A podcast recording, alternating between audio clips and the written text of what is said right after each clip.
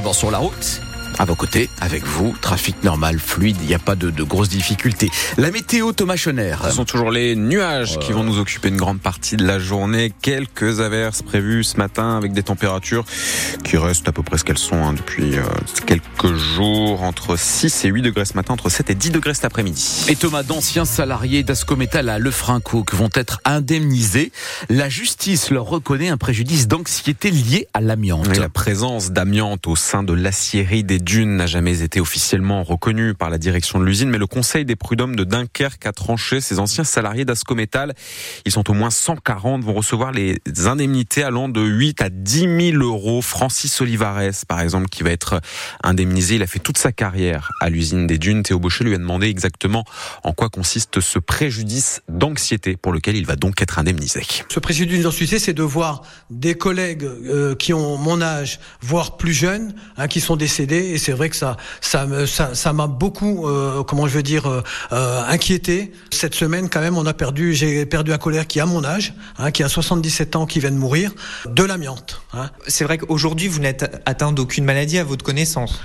À ma connaissance, non, mais on peut toucher euh, au bout de, allez, j'irai euh, quelques années d'entreprise, mais comme moi, 43 ans, donc j'ai quand même avalé de l'amiante, c'est sûr et certain, et respiré de l'amiante aussi. Donc c'est vrai que là, je suis encore plus anxieux parce que ça peut m'arriver aussi dans les, dans les années futures, quoi. Mais bon, je suis un battant je suis sportif et euh, je continue avec l'association et on est là pour euh, ne rien lâcher. Dans ce dossier, les anciens salariés de l'usine des dunes de Lefrancouc ont été accompagnés par l'association de défense des victimes de l'amiante du littoral dunkerquois, association qui continue son combat puisque 17 dossiers ont été déboutés sur les 210 déposés. Un éducateur en détention provisoire pour des soupçons de viol et d'atteinte sexuelle, cela se passe à Roubaix. Le mis en cause travaillait au RC Roubaix, un jeune garçon a priori externe au club de football a porté plainte en début d'année. Le parquet de Lille a ouvert une enquête. Lille, où le directeur de la mairie de quartier de Moulins a été placé sous contrôle judiciaire. Il est accusé, lui, d'avoir organisé un mariage blanc, c'est-à-dire une union intéressée permettant à l'un des conjoints d'obtenir la nationalité française, un titre de séjour ou bien une protection contre l'éloignement. Il sera jugé pour ces faits au mois d'avril. 6h03 sur France Bleu Nord, les avocats du lycée Averroès détaillent leur stratégie pour contester la décision du préfet du Nord. Cela se fera en justice avec la préparation de deux recours qui seront déposés dans les prochains jours. Le lycée privé Averroès, dont le contrat avec l'État a été résilié par le préfet en déposant un recours en référé. Les avocats de l'établissement musulman lillois veulent d'une part suspendre cette résiliation. L'autre recours portera sur le fond et sur ces accusations de dérive portées par la préfecture. Accusations qui s'apparentent à une cabale politique. Ce sont les mots utilisés par les avocats Chloé Martin. Une chasse aux sorcières, un coup monté. Voilà comment maître William Bourdon décrit la décision du préfet du Nord. Comment comprendre que ce lycée qui est des plus inspectés, contrôlés de France, que tous ces faits, tous ces événements qui étaient parfaitement transparents et connus, tout d'un coup, une espèce de vol de face, puissent fonder euh, des griefs pouvant justifier une telle décision? C'est l'aveu du caractère fabriqué de la décision. Les reproches sont tous balayés par l'avocat du lycée Averroès. Le don qatari de 900 000 euros en 2014, ça n'a posé de problème à personne, dit-il. Les enseignements de l'imam Hassani Hussein, réputé proche des frères musulman et expulsé vers le Maroc. Il n'exerce plus depuis 9 ans dans l'établissement. Pour Maître Bourdon et ses confrères, il y a deux poids, deux mesures, citant l'exemple de certains lycées privés catholiques en Vendée. Tout ça contribue à véhiculer une image faussée du lycée Averroès, déplore de son côté son directeur Éric Dufour. Personne ne reconnaît l'établissement dans lequel nous travaillons.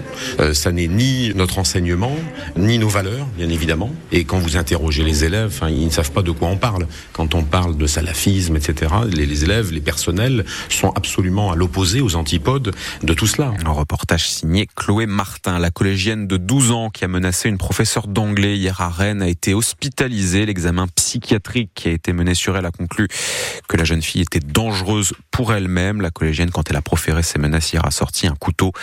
L'été dernier, après un premier signalement, déjà une autre évaluation disait que l'élève avait besoin d'être accompagné. En Charente-Maritime, la préfecture annonce l'évacuation de la prison de Sainte. La maison d'arrêt d'arrêt menacés par des inondations. Les détenus vont être envoyés dans d'autres établissements après plusieurs semaines d'inondations dans le nord et dans le Pas-de-Calais surtout.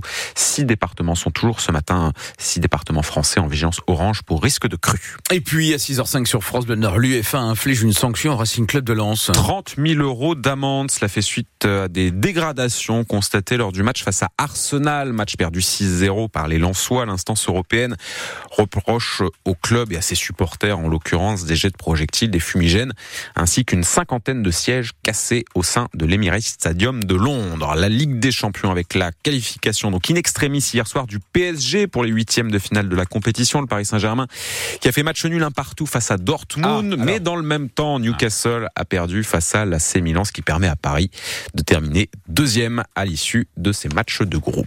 Les phases de groupe de Ligue des Champions qui sont donc terminées pour celle de Ligue Europa Conférence. Il reste un match, c'est le dernier à 21h ce soir. Le LOSC accueille au stade Pierre-Mauroy Klaxvik, club des îles Féroé, un match sur lequel on attend pourquoi pas Akon Haraldsson, le joueur islandais est arrivé à Lille l'été dernier, un transfert à 10 millions d'euros, mais pour le moment on ne le voit pas beaucoup sur la pelouse. Le milieu offensif n'a plus débuté le moindre match depuis début octobre, Antoine Barège. Haraldsson est aujourd'hui au sein de l'attaque lilloise un deuxième, voire un troisième choix. Le jeune Islandais avait pourtant réalisé des débuts remarqués avec le LOSC, inscrivant 5 buts durant les matchs de préparation, mais très vite, il a été rattrapé par les exigences de la Ligue 1 et notamment, il le reconnaît lui-même, les exigences physiques. Uh, C'est effectivement un, championnat très physique, euh, beaucoup plus que le Danemark euh, où je jouais avant. Ici, les joueurs sont beaucoup plus agressifs, beaucoup plus rapides. Mais euh, bon, je travaille énormément actuellement en salle et je fais beaucoup d'efforts pour m'adapter justement à ce, ce challenge. Au LOSC, on refuse de s'inquiéter pour l'instant. Haraldsson devrait d'ailleurs être titulaire ce soir face à Klaxvik, un adversaire modeste qui devrait lui permettre de gagner du temps de jeu et de la confiance. Yeah, I agree. je suis d'accord avec vous. Euh, c'est un match très important effectivement pour moi. Il faut que je, je puisse me montrer. Il faut que effectivement je montre mon niveau. Si ça se passe bien, eh ben, effectivement je pourrais m'imposer dans l'équipe et jouer plus régulièrement. Akon Haraldsson doit pourtant regretter d'avoir quitté le FC Copenhague. Le club danois vient en effet de décrocher son billet pour les huitièmes de finale de la Ligue des Champions. Lille, Klaxvik en Ligue Europa Conférence. Match à suivre ce soir sur France Bleu Nord. Rendez-vous dès 20h pour l'avant-match. Nous en parlions en début de semaine. Le club de Saint-Omer affrontera bel et bien Dunkerque lors des 32e de finale de la Coupe de France. L'USLD Dunkerque a été repêché au détriment de Reims-Sainte-Anne, disqualifié pour avoir fait jouer un joueur suspendu. Le match se jouera le week-end des 6 et 7 janvier. En basket, victoire de Villeneuve d'Ascq hier soir en Euroleague féminine. Les nordistes s'imposent 82-58 face aux Espagnols de Salamanque. En Coupe d'Europe, FIBA, les joueurs de Gravelines ont battu, eux, le club de Saragosse, 70 à 69. Et puis en handball, les huitièmes de finale hier soir de la Coupe de France, Dunkerque a battu Célesta 27 à 24. Dunkerque qui se qualifie donc pour les quarts de finale.